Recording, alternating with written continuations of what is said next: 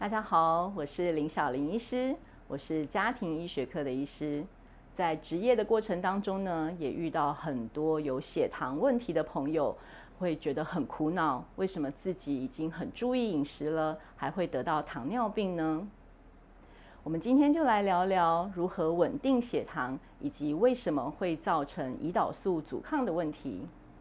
我们吃的食物里面呢，有非常大的一部分是碳水化合物。碳水化合物经过消化分解之后呢，它就会形成葡萄糖或是单糖。那吸收进入血液之后，就形成所谓的血糖。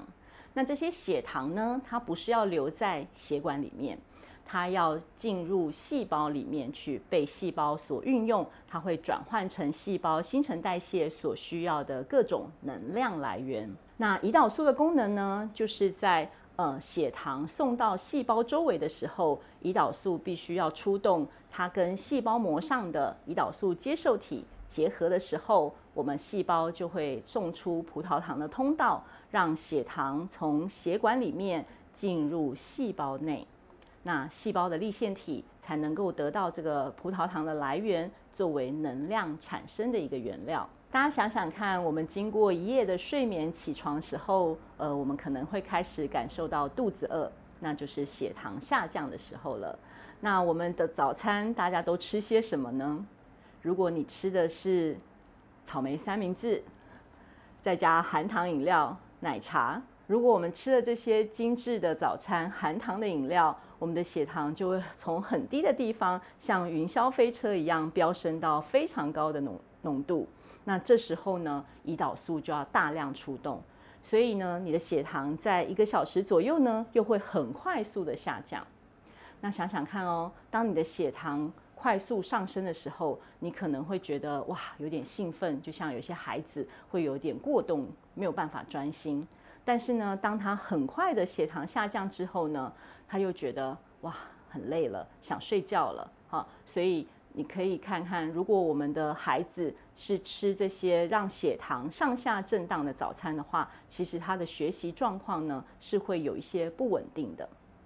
那如果是我们的呃大部分的民众呢，我们常常这样子反复的血糖的上下震荡。造成胰岛素的大量的分泌、大量的作用，胰岛素也是大量的震荡的这个状况呢，久而久之就会造成我们胰岛素阻抗的问题。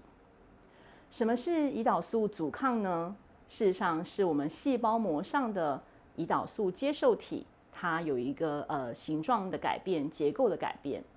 所以让我们胰岛素虽然有分泌的状况之下。可是呢，胰岛素它已经没有办法正确的把讯号传给这个细胞，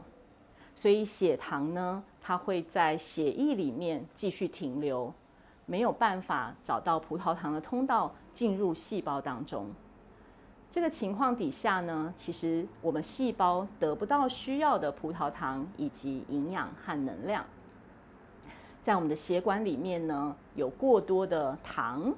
以及过多的胰岛素，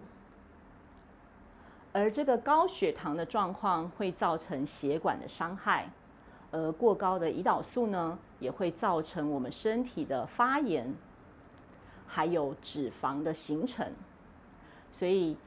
高血糖、高胰岛素、胰岛素阻抗的问题，事实上现在也是造成很多慢性疾病的主因之一。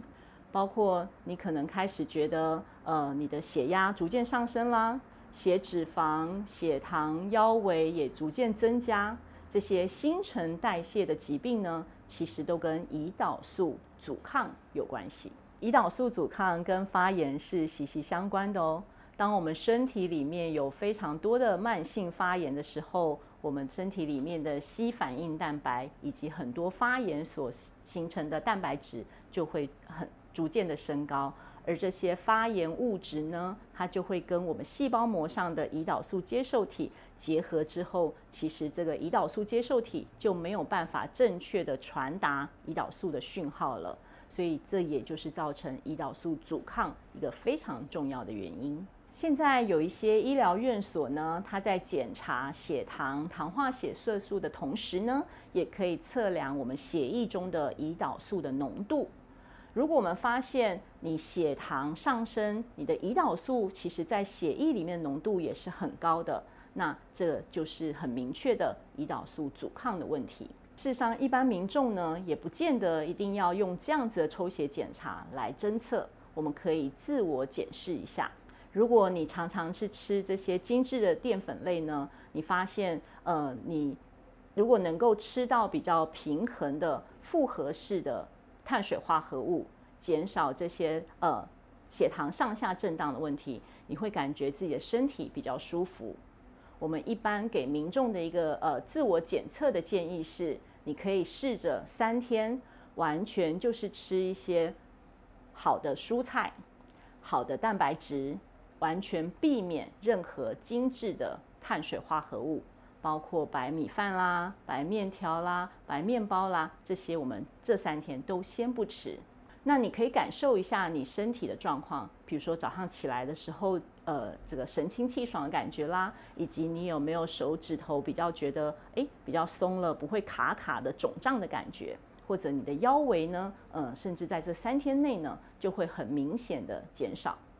那如果是你有的确有这样子的感受，明显改善的感受，那就是你非常有可能有碳水化合物敏感以及胰岛素阻抗的问题。我们在做这个胰岛素阻抗的自我检测的时候呢，事实上大家可以试着这样做哦，你每一餐呢，你吃到至少三碗的蔬菜。那这个蔬菜呢，当然就是呃天然完整的蔬菜啊。我们台湾有非常多的绿色的蔬菜啊，或者有一些呃这个茄子啦，紫色的啊，黑色的啊，哈，白色的，好，各式各样的颜色的不同的植化素的蔬菜，好，甚至你喜欢吃其中有一碗的生菜，两碗的熟菜也是非常好的。那再加上一碗的优质蛋白质。那这优质蛋白质呢？我自己常常喜欢，我可以是这个呃清蒸的鱼啊，或是鲑鱼，好，你也可以用烤的，或者呢，呃，我是喜欢吃这个鸡胸肉或是鸡腿肉。当然呢，我可能就会把这个富含油脂的皮给去掉。那这样子其实就是一个非常营养均衡又美味，然后又不会引起血糖上下震荡的一个非常好的稳定血糖的食物了。升糖指数呢，是我们来定义每一种食物它对血糖所造成的这个上下震荡的这个程度。好，所以呢，我们会说这是这个食物它造成血糖的一个影响的呃品质。好，那升糖指数是怎么计算出来的呢？呃，每一种食物，我们就是先测取它里面有五十克左右的碳水化合物。然后呢，让测试者他吃下去之后，来看他跟五十克的纯的葡萄糖，它所影响的这个血糖上升的曲线以下的表面积所计算出来的。那如果是一块巧克力蛋糕呢，它所造成血糖上升的趋势是这个呃葡萄糖这个曲线表面积的呃百分之四十，我们就会说这一块巧克力蛋糕的升糖指数是四十。那我们一般定义呢，升糖指数是在呃五十五以下是低升糖，七十以上是高升糖的食物。我们刚刚讲到这个升糖指数百分之四十的巧克力蛋糕，哇，有一些朋友就会觉得，哇，这是低升糖的，那我可以吃很大一块吗？我们来谈一谈升糖负荷的问题。好，我们现在试着想看，如果一小块一百克的这个巧克力蛋糕呢，它其中有五十克是脂肪，有五十克是碳水化合物。那我们在算升糖负荷的时候呢，其实我们要算我们吃下去的这一份食物里面的净碳水化合物乘以它的升糖指数所算出来的就是升糖负荷。那升糖负荷呢，每一份要小于十，它才不会造成血糖的上下震荡的问题。那大家想想看哦，一般的巧克力蛋糕，这五十克的碳水化合物里面是什么呢？是白面粉，是精致的白糖。那你这里面呢，是完全没有办法减掉，都是这个所有的都是会造成血糖的碳水化合物，所以你就要算这个五十克的净碳水化合物乘以百分之四十，所以算出来升糖负荷是二十。所以这一块蛋糕呢，你如果吃下去，血糖就会上下的震荡哦。那我怎么办呢？你就要吃一半以下就好了。好，所以让升糖负荷小于十。那其实呢，还有另外一种可能性。就是如果我这五十克的碳水化合物，我使用的是一些坚果粉啦，或是一些全麦的面粉啦，好，那我加的糖呢，我不要用白糖，我加的糖是这个呃，像现在有很多烘焙的赤藻糖醇或是麦芽糖醇。那如果呢，我使用的是呃这个二十克的糖醇，然后里面还有十克的纤维。那所以真正五十克的这个碳水化合物会影响血糖的部分呢，减掉纤维，减掉糖醇，只剩下二十克的净碳水化合物。所以二十克的净碳水化合物乘以百分之四十，它的升糖负荷只有八，那你就可以很愉快的把这一小块蛋糕吃下去了。现在市售呢有很多小包装的食品，那我们如果要确定这个这个。这个小包装的食品我能不能吃？会不会影响血糖呢？我们最重要的目标就是要让升糖负荷小于十。所以大家在看食物标签的时候，你可以看碳水化合物这样一份的食物呢，我吃下去有多少的含量？那最重要的呢，其实我们说升糖负荷小于十。不管它的升糖指数，只要你每一次你吃的这一份食物的净碳水化合物是小于十克的话，其实它的升糖负荷就一定小于十了。所以那呃碳水化合物呢，能够减掉的是纤维，或者它有使用一些糖醇，那这两个成分呢才可以减掉。那如果它的总碳水化合物减掉它所含的糖醇跟纤维的含量是只剩下小于十克的净碳水化合物的话，这样子就是可以吃的喽。可是呢，我们提醒一下，食物标签里面呢常常是写碳水化合物下面是含有多少克的糖，因为这是必要的标示，这个糖是不能减掉的，只有糖醇和纤维是可以减掉的哦。我们想要稳定血糖的时候呢，有一种食物你可以无限量的吃，那就是各式各样的蔬菜了。因为呢，蔬菜本身它的升糖指数就不高，再来呢，蔬菜里面富含了很多的纤维，所以呢，它的净碳水化合物的量是很低的。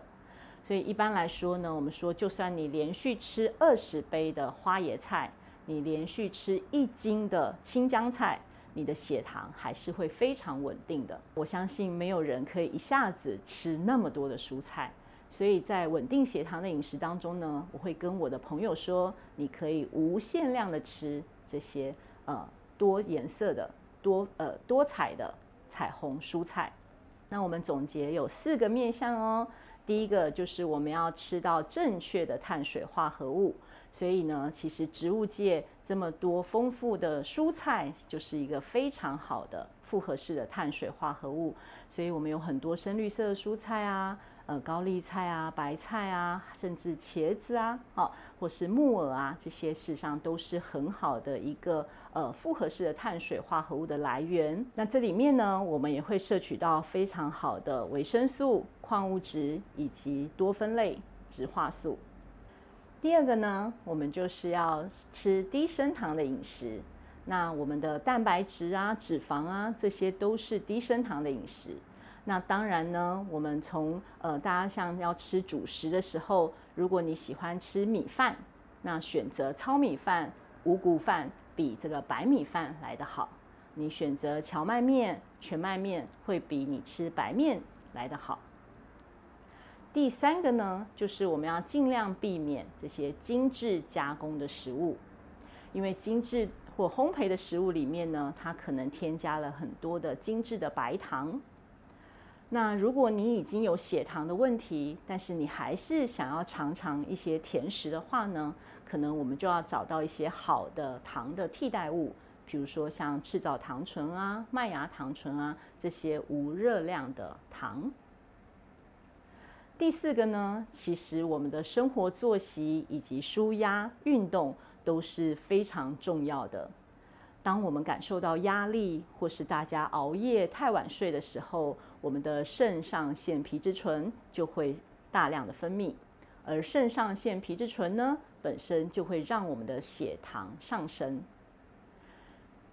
所以，希望大家可以从这四个面向，我们一起来稳定血糖、稳定胰岛素。血糖的稳定呢，很重要，就是我们吃的食物里面呢，我们每吃一口放进嘴巴的食物，你就要想一下，这个会不会对你的血糖有很明显的上下震荡呢？所以，我们要多吃高纤维的蔬菜，那水果呢，适量就好了，因为台湾宝岛的水果真的含糖量非常的高。那当然呢，优质的蛋白质跟好的脂肪也会让我们的血糖稳定的时间可以持续的比较久哦。